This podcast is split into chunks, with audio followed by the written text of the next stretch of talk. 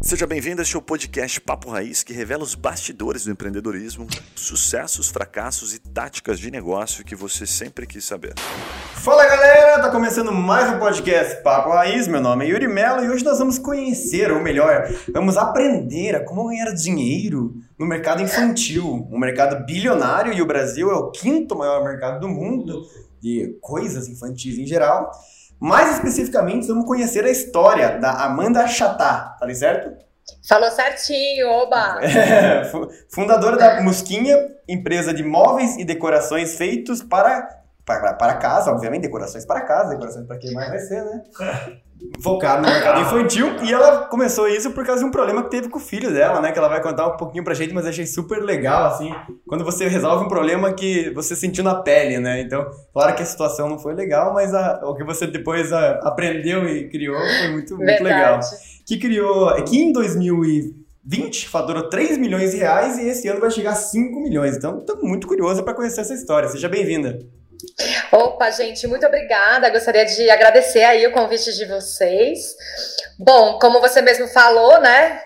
A gente começou nossa marca em 2016. Ah, legal. É, foi um acidente aqui de percurso dentro de casa. Minha filha, com oito meses, ela caiu do berço. Mas ela tá bem, né? Tá bem, tá ótima. Tá ela caiu do berço e aí aquela coisa corre para o hospital, né? E aí, assim, eu escutei do pediatra que isso acontecia com muita frequência. É, e aí eu cheguei em casa e falei, não, eu quero mudar todo o quartinho da minha filha, fazer um quarto onde ela tenha segurança, né? Porque bebê seguro, mãe e pai tranquilo, né? Sim, sim. E aí eu, a gente fez o quarto dela numa pequena marcenaria, todo baixinho na altura dos olhos dela. E o quarto fez maior sucesso aqui com os amigos. Então, uhum. assim, primeiramente eu fiz a cama casinha, né? Que até hoje é aí o nosso carro-chefe de vendas. Muito legal, inclusive, né? O design que vocês fizeram, bem, é um rústico, mas ele é bem atual também, muito massa. A gente vai entrar um pouquinho mais nisso. Mas só para apresentar, estamos com o Juninho e com o Guilherme também. Amanda, eles queriam saber se você tem algum produto, tipo uma jaulinha, playground, assim, que você pode deixar as crianças, tipo, dias, assim, de boa. Você tem alguma coisa assim? Sejam bem-vindos, moçada. Valeu, obrigado. Não tô... temos, viu? Mas temos pedidos já, quem sabe? tô bem curioso aí, até porque, né, nessa atualidade agora de home office, é importante para a gente criar um ecossistema em casa, né? Então, se a gente conseguir adaptar alguns móveis aí nessas características, seria ideal. Bom. É. Pô, o Juninho, o Juninho, já deu bastante dinheiro aqui, né? Pra, o Juninho tem dois filhos, eu tenho uma. Na, na época, minha filha, eu, eu, comprei essa casinha, assim, né? Que os meninos têm, tipo, uma casa, um negócio de corrida, né? E uhum. as meninas têm aquela casinha de princesa. Eu lembro que tinha uma casinha de princesa, tinha uma espécie de um véu.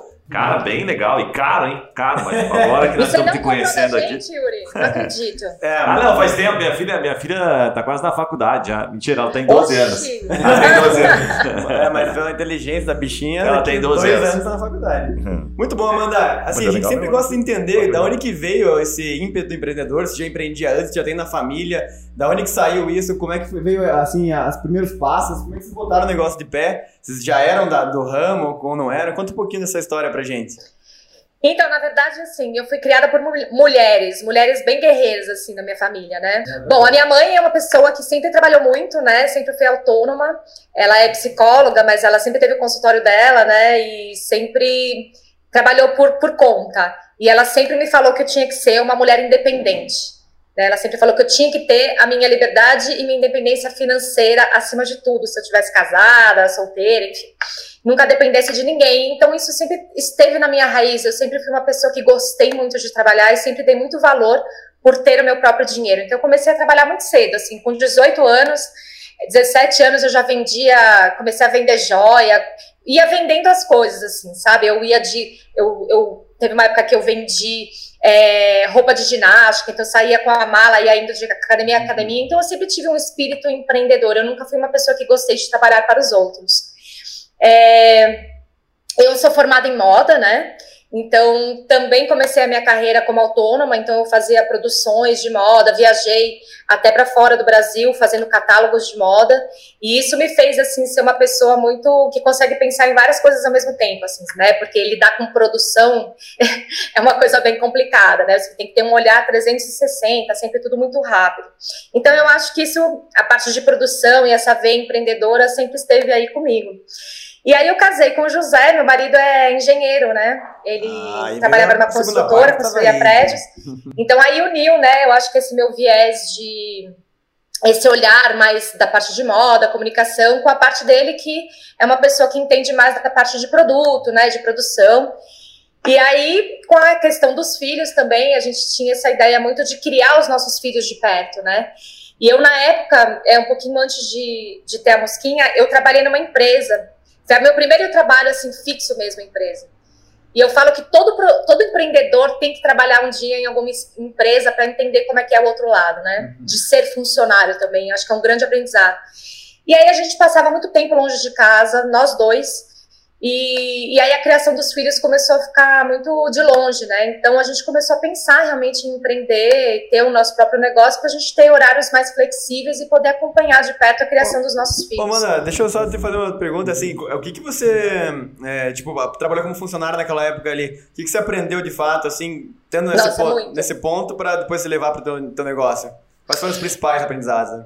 É, eu, eu trabalhei durante cinco anos numa empresa de maquiagem, uma empresa bem grande, e eu aprendi primeiro que eu não queria ser aquela funcionária, né, ou viver é, com o espírito de chegue logo sexta-feira para eu ser feliz, e que saco chegou a segunda-feira, né? Porque eu falo que a vida é muito curta para a gente ser feliz apenas no final de semana.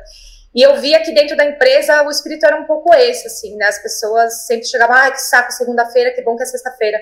E eu aprendi, né? Eu com isso, eu falei, não, gente, eu quero poder ser feliz todos os dias e ter um emprego onde, né, trabalhar com algo que eu ame. É, aprendi também ali muito. Eu tinha dois chefes muito autoritários, assim, e que colocavam muito medo nos funcionários na época. Então foi uma das coisas que eu aprendi também. Eu falei, eu quando for chefe, eu quero ter é, um olhar um pouco menos autoritário assim com os funcionários e ter um, um eu acho que você tem que ser uma pessoa no, né, que as pessoas te olhem é, com respeito e também. Hum, qual é o nome da palavra? Mas não, não com medo, né? Porque. Não com, é, não com medo, com respeito e com inspiração, né? Você tem que inspirar as pessoas que estão à sua volta, né? É.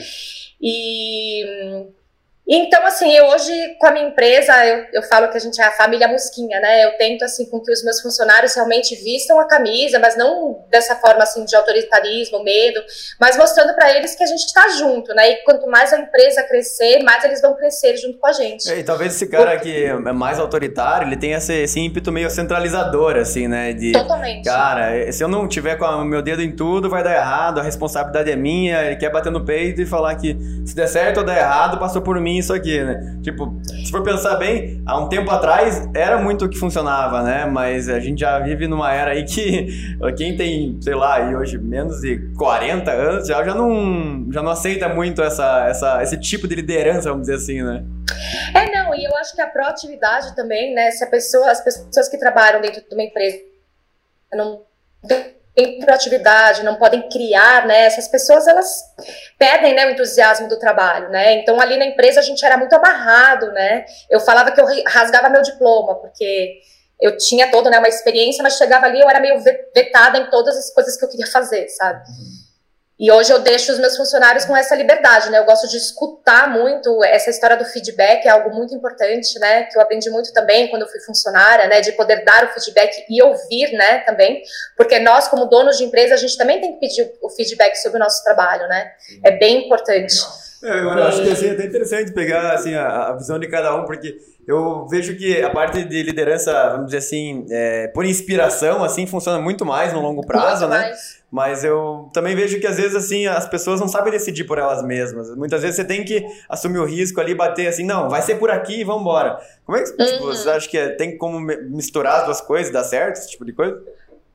É, eu acho que tudo é através de uma conversa, né? Então, geralmente, quando a gente precisa de uma decisão, a gente faz reuniões, cada um, né, vai falando um pouquinho o que acha a respeito daquilo, e aí, claro, né, que quem bate o martelo mesmo são, acabam sendo os donos da empresa, porque nós que corremos sempre os riscos maiores.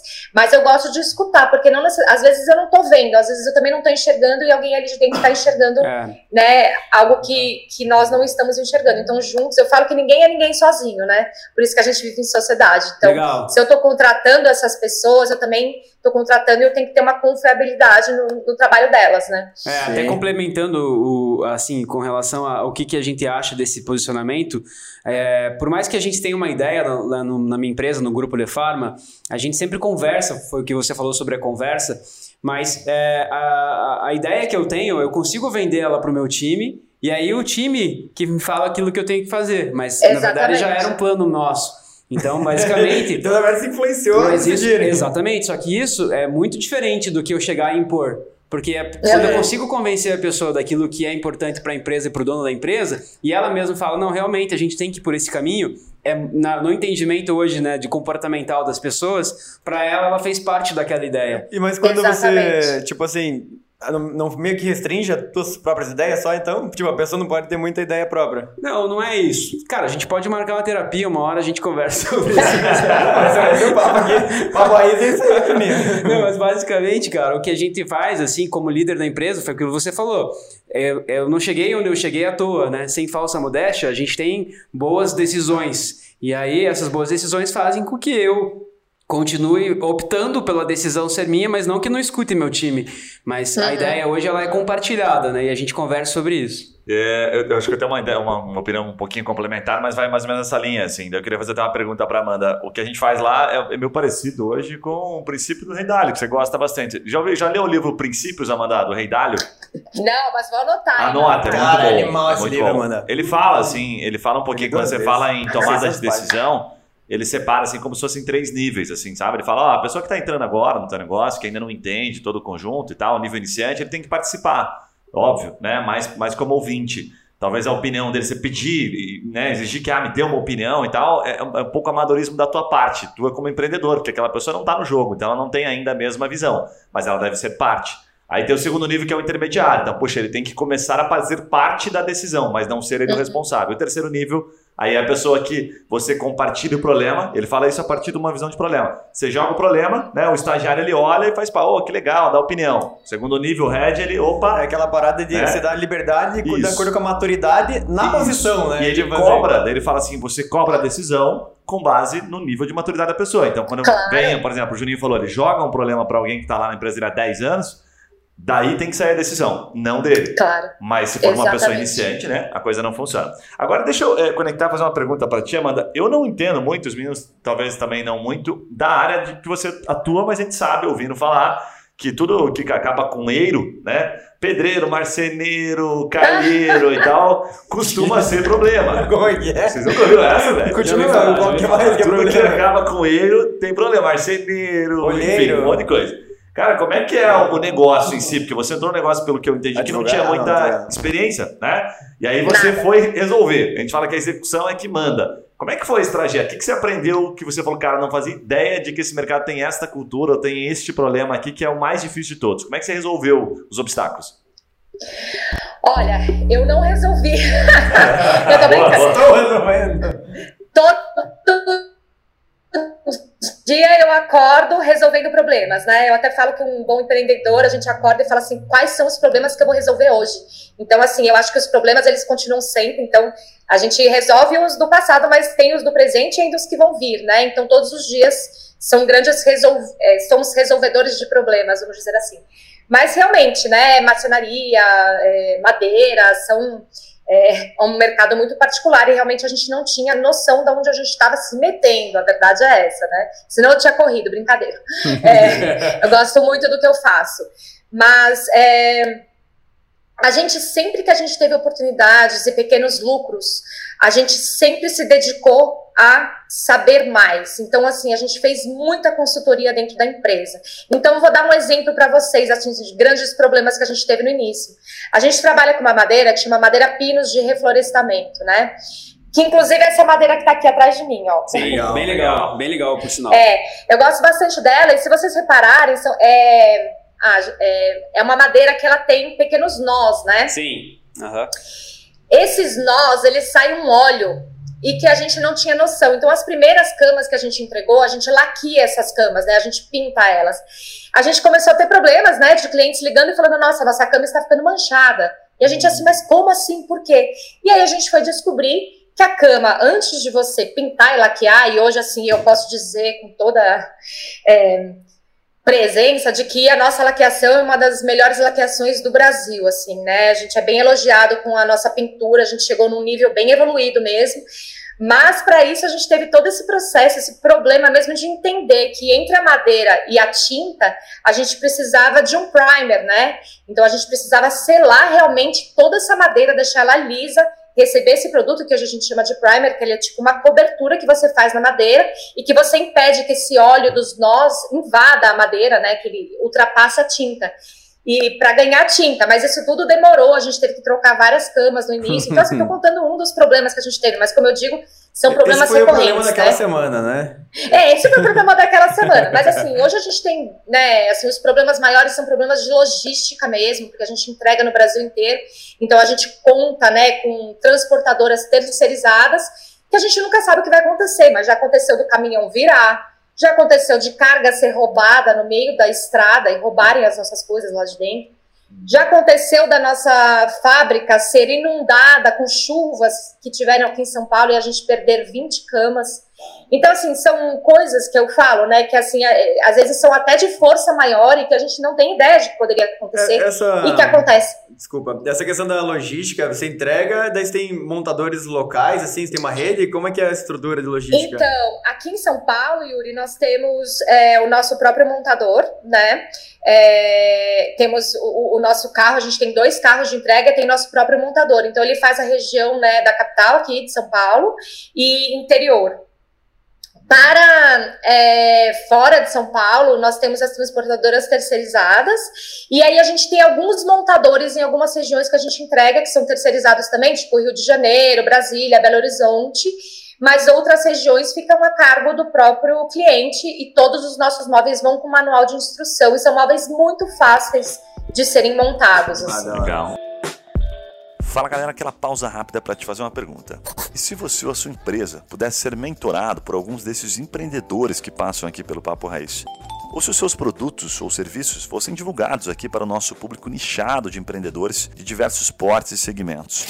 Gostou da ideia? Fala com a gente pelo Instagram Papo Raiz que eu te explico melhor essa oportunidade. Voltamos ao episódio. Amanda, deixa eu te fazer uma pergunta que eu fiquei curioso. Olhei um pouquinho aqui no Instagram, achei super legal a parte de design, enfim. E bem criativo, bem bonito, tá? De parabéns. Inclusive tem uma base de seguidores ali Obrigada. super legal, né? Mais de 100 mil seguidores, tem 131 mil seguidores.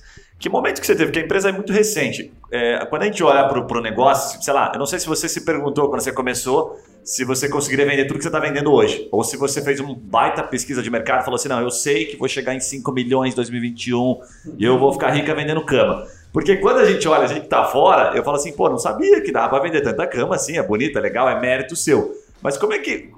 Que foi o ponto da virada? Que você atrela, seria assim a pergunta, o resultado, o sucesso do negócio?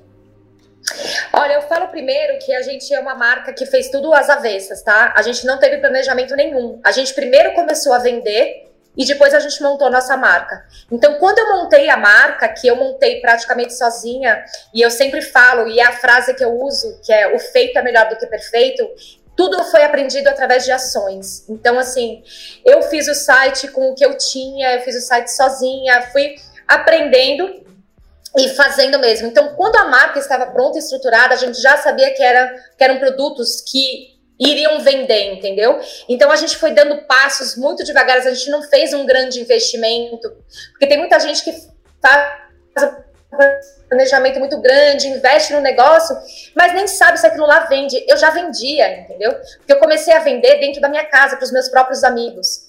É, então eu acho que esse foi a grande chave né, do sucesso, que é muito contra o que muitos empreendedores falam, inclusive, né? E a gente, eu sempre fui uma pessoa muito online, então eu sempre participei de muitos grupos de mães por conta de eu ser mãe também, então grupos de maternidade e tal, e eu fui colocando dentro desses grupos. E aí um, a gente conseguiu, eu acho que esse foi o primeiro assim boom mesmo da mosquinha.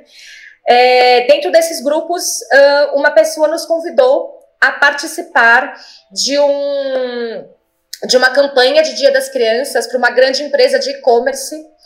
Nem sei se eu posso falar o nome da empresa. Pode, pode, fica tranquilo. Depois te manda que é a West Wing, né? A West Wing, que era uma empresa já muito grande, né? E a West Wing nos convidou a fazer o Dia das Crianças deles. A gente tinha seis meses de empresa, eu nem marcenaria eu tinha. Então eu sempre falo que para você crescer também você precisa ter muita coragem. Eu acho que esse foi assim o grande mérito meu e do José, a gente sempre teve muita coragem, sabe? Então, quando eles nos chamaram para fazer a coleção e eles falaram se a gente tinha capacidade, né, de fazer a entrega dos produtos em 20 dias, 20 dias a gente falou que a gente tinha, mas a gente não tinha estrutura para aquilo. Então, assim, em uma semana a gente vendeu nosso carro e a gente montou uma marcenaria inteira. Caraca. Então, assim, a gente sempre teve muita força de vontade, sabe? Que animal isso. Sangue no olho mesmo. Sabe uma coisa que eu tenho, uma visão assim, bem leiga sobre o mercado para crianças em geral, é que é um mercado que deve ser muito mais lucrativo que o mercado de adultos, assim. Por que, que eu vejo, pô, a criança, sabe, dobra de tamanho a cada, sei lá, tantos meses, né, quando é pequena. E daí a cama dela já não cabe mais, aí, como, é, tipo, como é que é esse mercado? É realmente mais lucrativo vender para criança? Mesmo assim de modo geral, né? Porque roupa é muito rápido, tênis é muito rápido, cama também deve seguir a mesma lógica. Como é que é isso aí, os bastidores? Eu falo assim que a gente não vende a gente não vende móveis, a gente vende sonho, né? Então assim, eu pego às vezes é, famílias que estão tentando engravidar há 10 anos e aí conseguem, por exemplo, engravidar e vão fazer, olha, eu fico até arrepiada quando eu falo. Mas vão fazer o primeiro quarto daquele filho tão esperado, sabe? São pessoas que não estão medindo quanto que elas vão gastar para aquilo, por exemplo, né? E eu falo, o mundo pode estar acabando, a crise pode estar acontecendo, pandemia, mas as pessoas não param de ter filhos. Né? Então eu acho que os filhos, eles, eu, eu sou mãe de três, né? E eu deixo de comprar coisas para mim para comprar para os meus filhos. Então eu acho que é um mercado muito lucrativo, é um mercado que não tem crise, né? Então mesmo agora com a pandemia, por exemplo, né? A gente teve um crescimento muito grande, então muita gente falindo, fechando, e nós graças a Deus, a gente teve um crescimento muito grande durante a pandemia exatamente por conta disso, né? Mesmo na pandemia, as pessoas não Bem deixaram legal. de ter filhos, né? Bem legal, Amanda. Então... É, eu, eu, a gente conversa com muito empreendedor aqui, Amanda, e, e uma coisa que eu percebo conversando assim com você, assim, que a gente sente que toda empresa é a cara do dono, né? E, e, e, a sua empresa também, eu acho que tem essa energia, né? Toda essa, essa vontade, determinação e, e, e de correr riscos, né? Que provavelmente a sua é, é, uma, é uma característica muito sua mesmo, assim. Então, a gente vê que que, que esse esforço né, vale a pena quando a gente consegue o resultado. A diferença entre o, entre o, entre o louco e o cara de sucesso é o resultado, né? Exatamente. Então, o resultado que vocês tiveram aí nos últimos tempos representa aquilo que é a sua empresa, né? Amanda, deixa eu te perguntar, é, fiquei curioso com relação ao portfólio seu, né? A, pelo que eu entendi, começou com cama, que deve ser a, a curva A de vocês ali, o que, que vocês têm, por exemplo, que vocês têm outros produtos que puxam também? Porque imagina, como o Yuri falou, né, o mercado é cheio de tentações aí, né? Dá vontade de vender roupa, dá vontade de vender um monte de outras coisas. O que, que a Mosquinha tem, qual que é a base, que é o forte realmente? Como, o que, que você começou e hoje está, né? Como é que está o portfólio? Sim, legal, boa pergunta. É, a gente começou realmente com as camas, né, que até hoje são os nossos carros-chefes, e aos poucos a gente foi agregando. Então, mesinhas, por exemplo, né, é, mesinha com cadeirinha, mesinha de estudo. Então, a gente foi agregando porque a ideia e o que a gente começou a perceber é que os pais, eles não têm muito tempo de ir para vários lugares. Então, a gente falou, a gente quer resolver o problema inteiro desses pais. Então a gente começou a ampliar nossa gama né, de SKUs de móveis mesmo para que aqueles pais possam montar um quarto inteiro, um espaço inteiro com toda a movelaria. Então hoje a gente tem tudo para um quarto de uma criança, cômodas, é, mesas, livreiros, etc. E agora, desde o ano passado, a gente entrou com a parte de decoração também. Então, porque isso também era pedido, ah, mas vocês só vendem móveis? Putz, eu queria resolver todo o meu problema aqui. Então, eu entrei com a parte de enxoval, então lençóis, etc. E tapetes exclusivos, né, que são tapetes de algodão orgânicos, e que são os desenhos e estampas nossos, papéis de parede. Então, assim, hoje, inclusive, se você é, vê a Casa Mosquinha, né, é uma casa mesmo separada em oito ambientes, cada um assinado por um arquiteto diferente, E cada quarto, você vê tudo lá, a gente vende. Absolutamente tudo que tem ali dentro. Então, os papéis de parede, a cama, que tudo bacana. que tem ali. E os pais já conseguem ver, visualizar o quarto inteiro pronto. Pô, daqui a pouco você está trabalhando na base, né? Tá criando um aplicativo de relacionamento, arrumando no, arrumando o marido Teste de DNA. tá, Aí, tá tá na essência, na origem, né? Tem que verticalizar o mercado, né? Verticalizar. Ô, Manda, o que eu queria saber, com certeza, você empreendendo assim na, na unha, bem raiz mesmo, você deve ter errado muito no meio desse caminho aí, né? Desde 2016 deve ter tido um fracasso, ou, ou, puta, coisas que vocês fizeram que tinham certeza que ia dar certo e deu super errado, ou um lugar que vocês perderam muito dinheiro, enfim. Queria que você me contasse assim, alguma história, enfim, os principais erros que você teve que levaram normalmente aos maiores aprendizados também, né? Vem alguma coisa à mente? Tô aqui pensando, porque é isso que eu falei, né? A gente erra muito ainda hoje, né?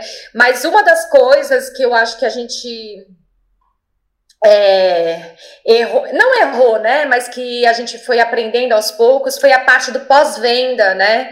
Porque antes a gente se empenhava muito na venda e não dava muita ênfase no pós-venda.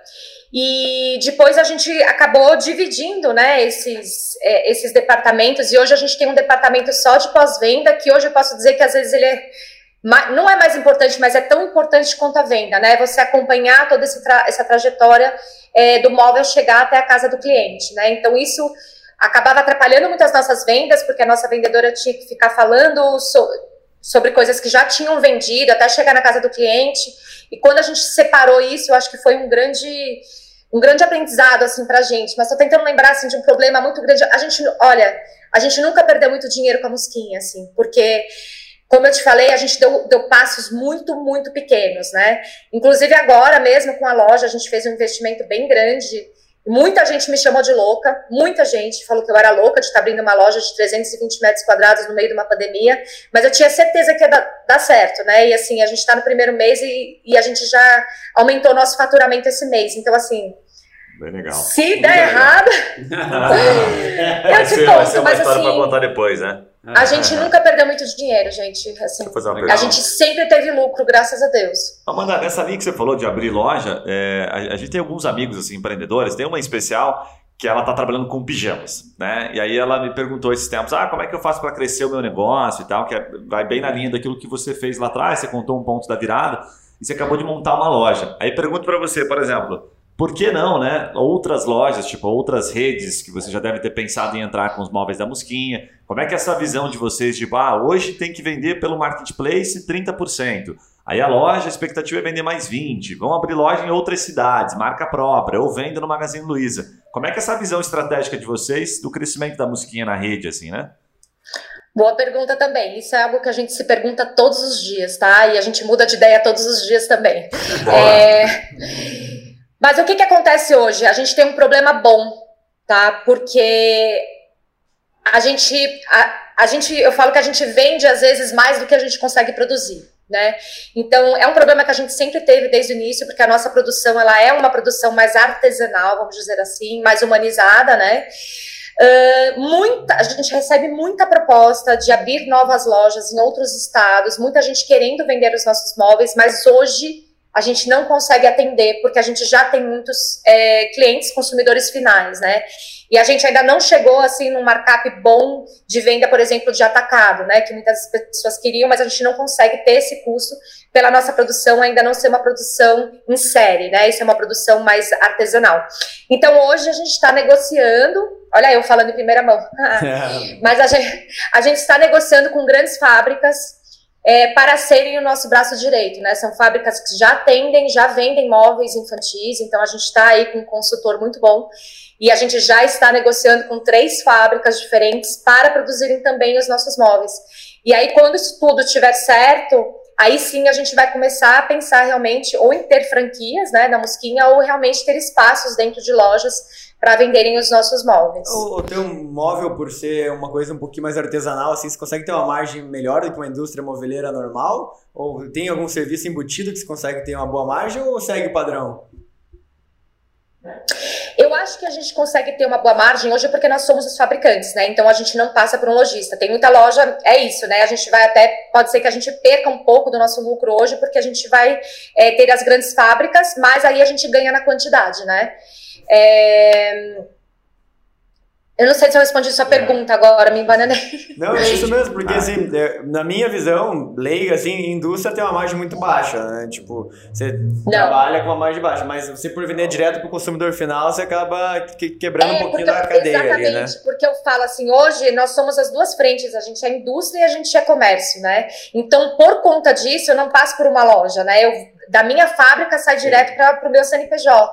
Legal. Então, por isso a gente consegue ter um lucro um pouco maior, né? Amanda, deixa eu, deixa eu pegar contigo um aprendizado que eu acho que é, é bem bacana é, sobre questão de preço, questão de entrega. A gente eh, conhece um pouquinho do mercado assim de e-commerce, né, de, de, marketplace, sabe que uma das principais é, características que leva à compra é a confiança, é o preço e tal. E o produto de vocês, olhando aqui, me parece um produto um pouco mais nobre, um produto mais sofisticado. Você já deve ter testado o preço pra caramba. Né? Como é que é essa relação de preço versus entrega? Tipo, é, se você der um prazo de 30 dias, eu não sei qual é o prazo, então conta pra gente. O cliente entrega, o que, você vai aprender? O cliente compra, porque agora a Amazon tá. A Amazon, o Mercado Livre estão destruindo o mercado nesse sentido, né? Estão ferrando com a referência. Então, eu, eu, brinco que o efeito Amazon, o efeito Mercado Livre, respinga em todos nós. Que o cliente que está acostumado a receber com um dia, a gente ficou chato pra caramba. Né? Você recebe um dia depois um computador, por que, que você não vai mandar uma cama no dia seguinte?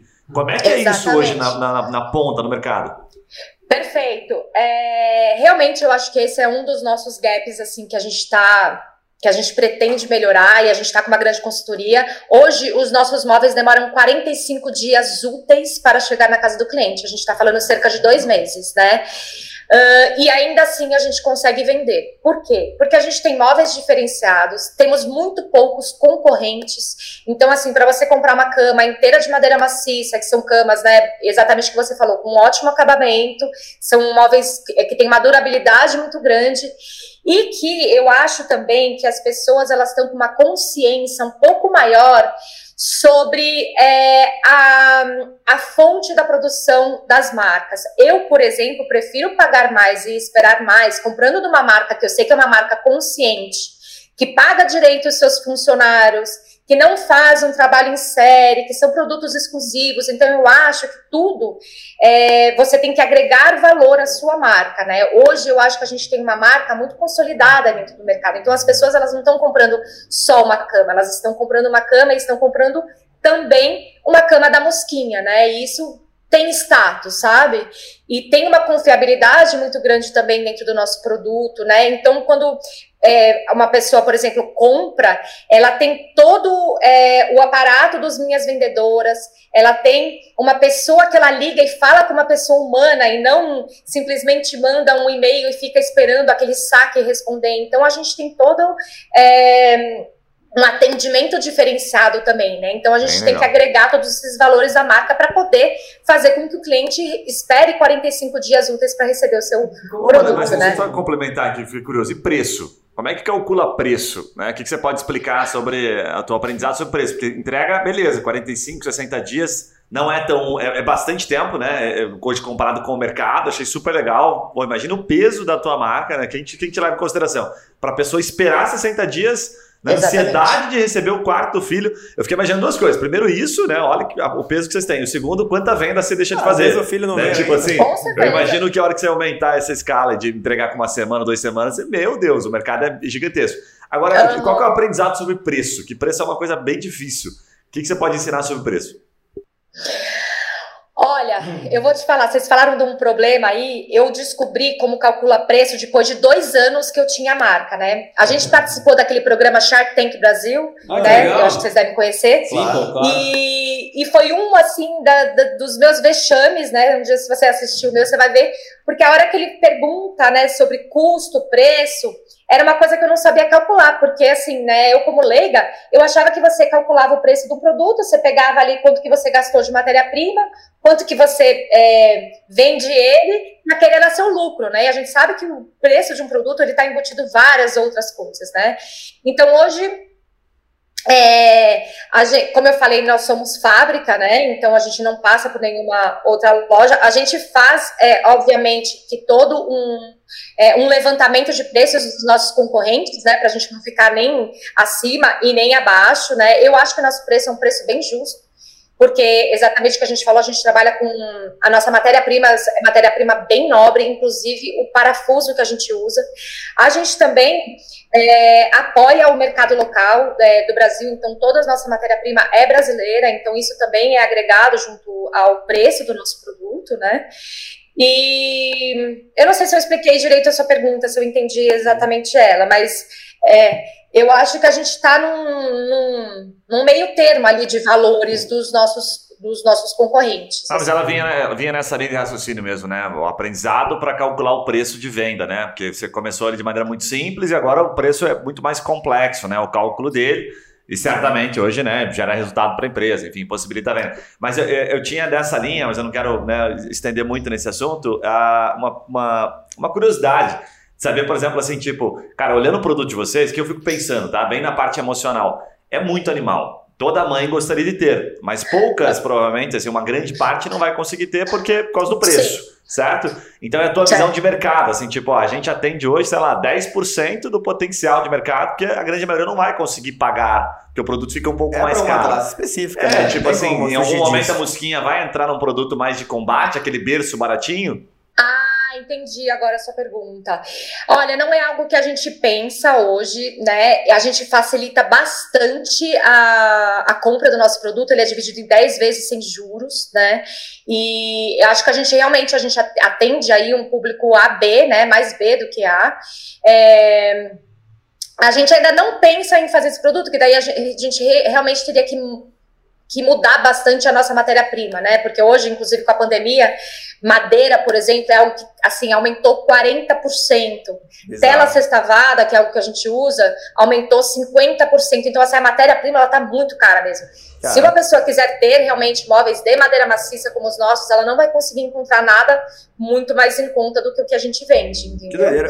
Uma das coisas que eu é, pouco conheço, assim, mas já ouvi falar bastante, é que um dos desafios de uma indústria é essa questão do fluxo de caixa, né? Que você puta, compra muita coisa antecipado, e daí você vai vender parcelado e sem juros, vai ter que antecipar, taxa de antecipação, enfim. Como é que é a lógica de caixa na tua empresa, assim? É uma coisa que você, tipo, tipo se crescer rápido demais é ruim, porque às vezes, puta, vou ter que comprar muita coisa na frente, ou não, tem alguma dinâmica aí que se consegue crescer saudável?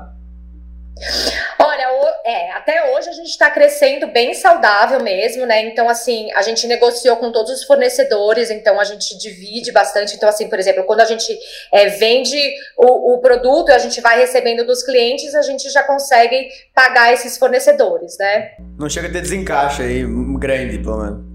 É, a gente tem uma reserva, então assim, hoje, por exemplo, eu e meu marido a gente tira um salário, mas todo o lucro que a gente ganha fica dentro da empresa. Hoje a gente não não retira, não faz retirada de lucros, entendeu? Então, assim, hoje a gente tem um caixa ali para aguentar, né, as reviravoltas da indústria aí por alguns meses. Então, a gente sempre foi muito consciente com essa questão de ter um caixa, né, de ter um fluxo de caixa dentro da empresa. Mas não tiram é, caixa ainda porque exatamente estão é, ali cuidando do crescimento? Tipo, se eu crescer rápido, eu tenho que ter caixa para comprar matéria-prima, para quiser. Esse é o objetivo? Esse é o objetivo. Até porque, por exemplo, agora, né, a gente vai, como a gente vai fazer é, essa parceria com as indústrias, você não consegue pedir para a indústria é, fazer cinco camas, aí, né? então a gente vai fazer uma coisa em série, a gente vai ter um custo aí, né, grande. Então isso tudo já tem que estar tá dentro da nossa, do nosso caixa ali, né, com segurança. Então isso a gente é bem consciente, sabe? Legal. Pode eu te perguntar uma coisa que é, a gente é, já conversou com o pessoal do Madeira Madeira, Daniel Scandian, ele gravou com a gente aqui já. Nossa, maravilhoso. E é. uma das coisas que chama muita atenção assim na história deles, né, também essa parte arrojada de tomar risco. Os caras realmente né, fizeram um negócio gigante, mas é a questão da tecnologia né? Que eu acho que toda empresa, né, hoje tem que olhar para esse lado, assim, seja na Com produção, certeza. né, ou na, você mesmo falou das dificuldades da logística e também da venda, né? Hoje vocês não estão em marketplace de venda, você falou que está vendendo direto, mas vocês estão olhando para esse lado, você está tá investindo na tecnologia, você falou que tem algumas consultorias aí, conta um pouco para a gente sobre essa questão da tecnologia. Então, a gente está com uma consultoria, a gente está de olho em marketplace também, mas é isso que eu falo, né? A gente tem que segurar um pouco a venda até a gente ter realmente produção em escala, né? Então, hoje a gente ainda, é isso que eu falo, um passo por vez. A tecnologia, hoje, a gente sempre foi bem forte no online, né? Então, assim, hoje é, as nossas redes sociais são o principal carro-chefe, principalmente o Instagram. Até vocês perguntaram em porcentagem, eu acho que a gente vende aí hoje 50%, 50% presencial e os outros 50% é através do online mesmo. Mas a, tecno, a gente ainda não é uma empresa, assim, que eu diria super tecnológica. Esse não é o nosso viés, sabe? Sim. Às vezes eu acho que a gente até é, anda um pouco na contramão, né? A gente é uma empresa mais humanizada, mais olho no olho, mais a pessoa que fala no telefone, a gente faz bastante venda pelo WhatsApp. E talvez esse seja até o nosso grande diferencial. Bem legal. Amanda, deixa eu te fazer uma pergunta sobre bastidores aí. Você está falando do negócio de fábrica, eu estou achando super legal, estou viajando aqui um pouquinho. É, mas até para você contar para os empreendedores, a gente tem empreendedores aqui em altíssimo nível, né, que nos acompanham e aqueles que estão começando. E esse tempo eu recebi uma pergunta sobre que momento que eu devo, por exemplo, como você está colocando, vender no marketplace, que daí eu vou vender em escala, vou reduzir margem, né? O ganho em escala, famoso ganho em escala. Exatamente. Conta um pouquinho assim do, do momento, que você puder compartilhar em termos de números. Tipo, ah, hoje a gente faz aqui, produz 100 camas, então por isso eu consigo ir para uma indústria e falar, ó, eu vou assumir um compromisso de 100 camas. Os bastidores de negociar com uma grande indústria, como você deve estar negociando, aquilo que você aprendeu, você falou, cara, não sabe fazer ideia, de que eu tinha que assumir um pepino, você deve estar assumindo algum risco, né? Então, que momento é esse de transição? Assim, o que você pode ensinar para quem está vivendo esse momento um pouco mais lá atrás, quando você começou? Tá, eu acho que a gente sempre tem que ficar atento aos pedidos, né? Acho que você até falou o quanto a gente pede de venda hoje é, por ter um prazo muito longo, né? Então, qual, qual, que seria esse momento, né, de, de, de, ter, por exemplo, o que a gente quer ter de imóveis à pronta entrega, né? Então, acho que primeiro você tem que ter realmente um caixa aí que, que segure, porque realmente você vai estar enfrentando um risco, né? E você tem que ir preparando esse terreno, né? E entendendo é, com os clientes, se são clientes é, que comprariam se você vai ter uma quantidade grande de cliente, de aumentar suas vendas se você tiver esses produtos, por exemplo, à pronta entrega, né? Para poder fazer essa negociação com as indústrias. E hoje eu tenho certeza, né, absoluta, que se eu tiver produtos à pronta entrega ou produtos de uma semana, duas semanas, a gente vai ter pelo menos aí. É, vender três, quatro vezes mais. Eu tenho segurança para falar isso para vocês entendeu? Então eu acho isso muito importante. Sensacional. Já tem uma demanda reprimida nos teus clientes? A gente já tem essa é, demanda reprimida. Eu tenho, por exemplo, uma lista, porque daí é o seguinte: se eu não vender para os consumidores finais, eu vendo para lojista, entendeu? Hum. Eu tenho lista de espera de lojista aí, de mais de 10 lojistas querendo vender os nossos móveis, sabe? Sensacional. Então, é, você tem que ter muita certeza disso, né? Antes de partir aí para fazer algo em série e gastar esse dinheiro. Mas, sabe o legal, aprendizado que acho que é complementar o que você falou? A gente sempre acha que vender mais barato vai vender mais, né? E você não. já desconstruiu um posicionamento legal. Falou assim, não, cara, assim, a gente vai continuar mantendo esse patamar aqui. Mas me parece que assim, o teu, a tua sustentação está com base no volume. Você gerou tráfego, pessoas querendo, volume, volume, volume, segurei, vendi no preço melhor. Agora eu vou aumentar a minha linha de produção mantendo o preço. Mas se você falar assim, pô, eu vou vender três vezes mais baixando o preço, não necessariamente vai vender mais porque é você baixa o preço. O desafio né? hoje não é vender mais, é conseguir entregar mais, né? Não, sim, mas é, mas, mas assim, a visão, o posicionamento da empresa dela é um posicionamento de mais claro. nobre. Então ela já não está olhando para reduzir preço, está olhando só para aumentar Vai chegar uma hora, provavelmente você vai chegar num patamar, é, né? Num é teto. Você fala, já consigo chegar produzir. num patamar assim, pô, tô vendendo lá mil camas por dia, né? Seria legal, pô, mil camas por dia. É, mas daí ela vai ter que, ou eu abro, Exato. ou eu fico por aqui, Exatamente. fico só nesse segmento, né? Cria uma outra um produto diferente, vou inovar aqui, ou vou fazer um produto de base, assim, né? Vou vender um produto mais barato. Então, hoje não, hoje não é o desafio dela, né? Não, e eu acho que já tem muitas lojas, né, que fazem isso. A gente tem aí, por exemplo, vocês mesmos falaram da Magazine Luiza. Eu não vou ficar concorrendo com, uma, com empresas assim que já estão tão consolidadas, né? Eu acho que o que eu faço hoje eu tenho poucos concorrentes, né, de mercado.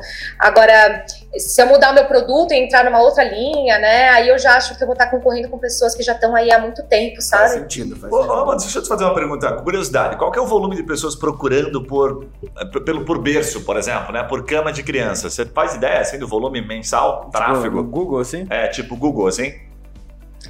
Nossa, não tenho esse esse esse Eu vou te dar esse dado depois, posso... tá? Vou O que eu posso te depois. falar é que eu vendo, assim, eu tenho 300, hoje vai umas 360 vendas mensais. Tá. Olha só, eu vou, Né? te, eu vou te dar esse dado depois. A gente tem ferramentas que a gente usa lá na empresa. Na verdade, o Guilherme tá tentando te vender um serviço. Não, ainda não. Você não percebeu ainda, mas ele tá tentando te vender uma consultoria. Não, é uma- não, eu, eu vou dar pra você, porque a minha empresa é especializada em alto tráfego para e-commerce, né? Daí uma delas. O que acontece? A gente consegue saber o volume de pessoas buscando. Eu te perguntei só por curiosidade, só pra você ter uma noção, a gente pesquisou esses dias, a gente descobre todo dia um produto que a gente não imagina o volume de pessoas procurando.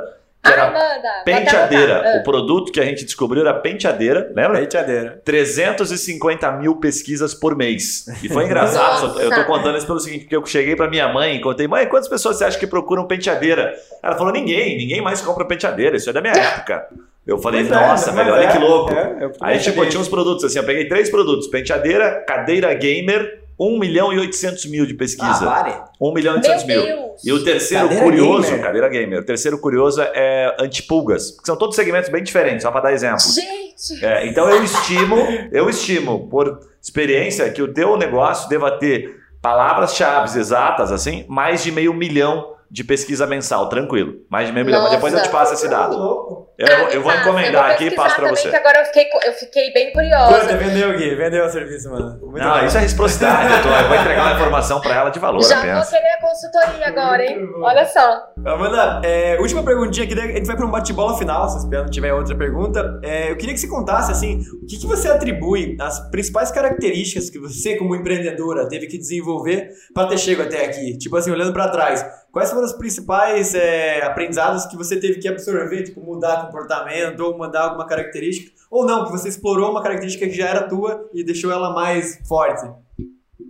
Cara, eu acho que assim, a principal característica que eu ti- tive que exercer e continuo tendo que exercer todos os dias é a resiliência.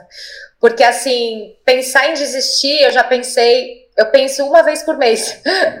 Mas- Não, uma É. vez por mês já- você já tá, você já Não, tá é. curada. Eu já Você tive, tá curada. a, minha média era uma vez a cada dois dias, agora... Não, você tá bem. Uma vez por mês você tá bem. Fica É. ruim quando você tá pensando uma Não, vez a mas eu cada. pego a bolsa e falo, tô indo embora.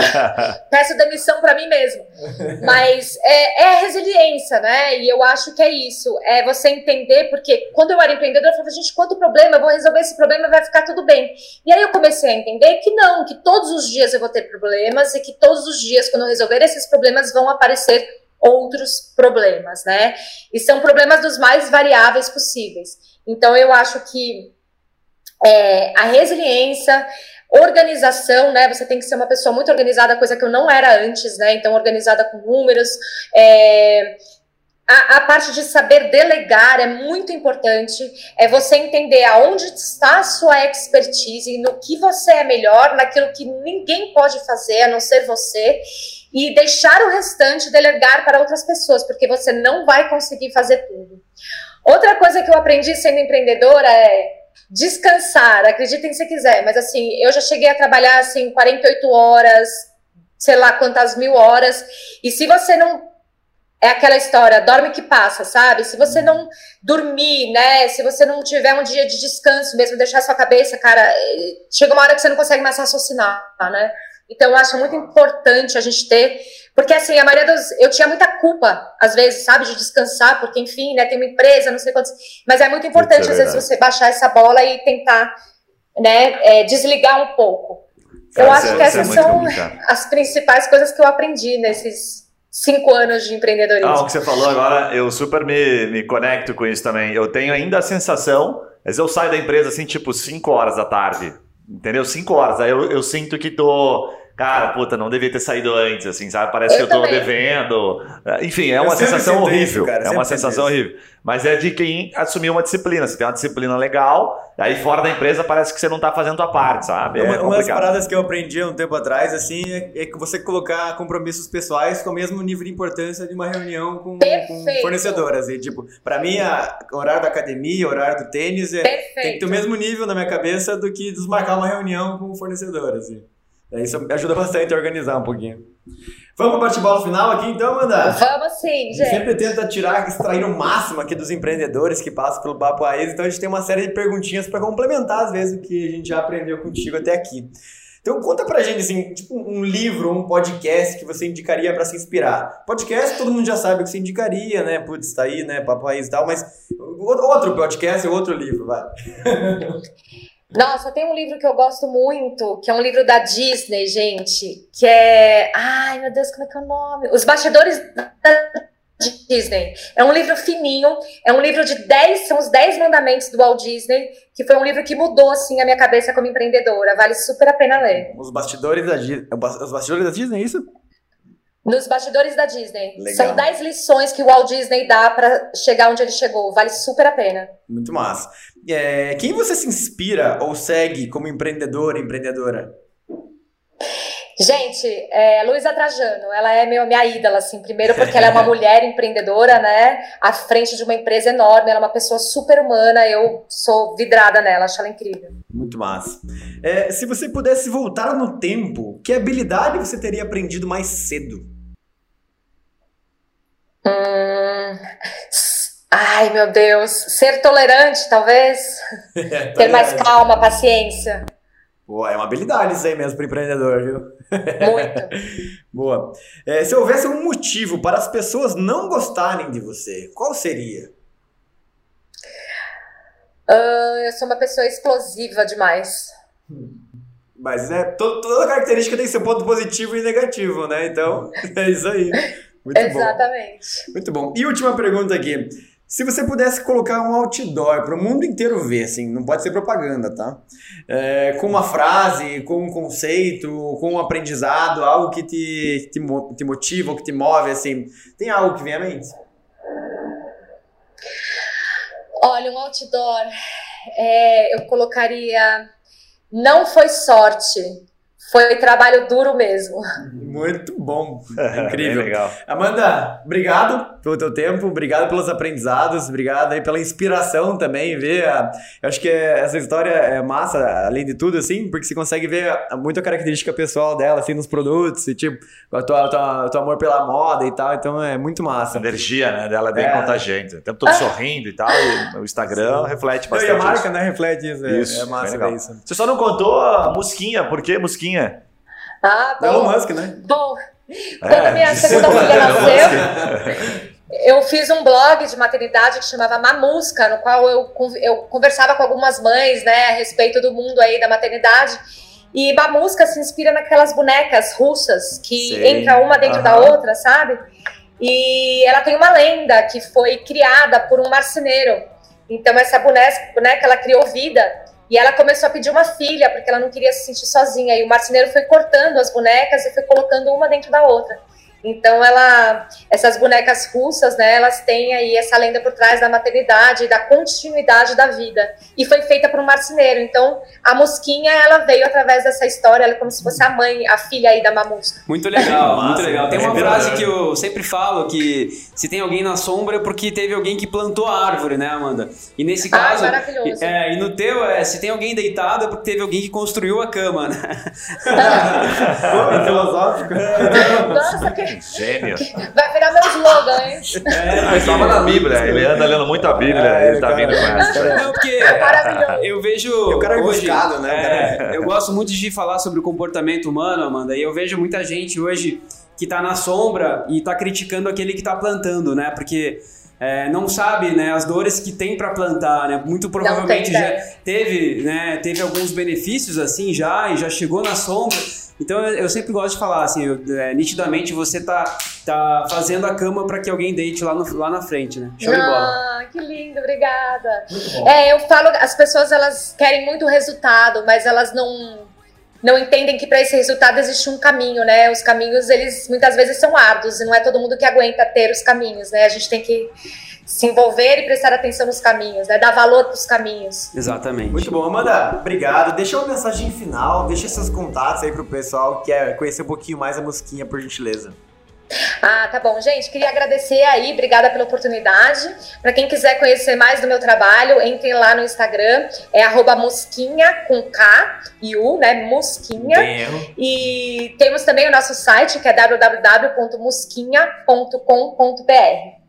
Muito bom, Muito isso bom. aí. Guilherme, recadinhos paroquiais. Compartilhar, né? Compartilhar com quem tá empreendendo nesse segmento de moda, principalmente aí, porque uma baita inspiração. Moda, Adorei, tua móveis, energia decoração, é né? contagiante, bem legal. A gente começa de um jeito podcast e termina de outro, por razão da tua, da tua energia. Bem legal, parabéns. Ai, obrigada, gente. Valeu. Obrigada pela oportunidade. É isso aí. Mais alguma coisa, Juninho? Isso aí, show de bola. Obrigado, Obrigado, e prazerzão. E quando estiverem aqui em São Paulo, venha aqui conhecer, traz Vamos. a filharada toda, Vamos. sobrinhos. É, quem é de São Paulo que tá ouvindo a gente, showroom da Vila Mariana ali tá aberto ao público há um mês já, então vamos lá conhecer, né? É isso? Muito bom. Isso mesmo. Rua Humberto, posso falar o endereço? Claro, manda Por ver. favor, pode. Rua Humberto I, 981, aqui na Vila Mariana. Animal. E pra você que tá ouvindo aí, não esqueça de seguir a gente, né? Chegamos até aqui com você, você está aqui com a gente também, então siga aí, por favor, faça a gentileza. São dois episódios por semana nesse nível de qualidade. Valeu, até a próxima, falou! Obrigado, valeu.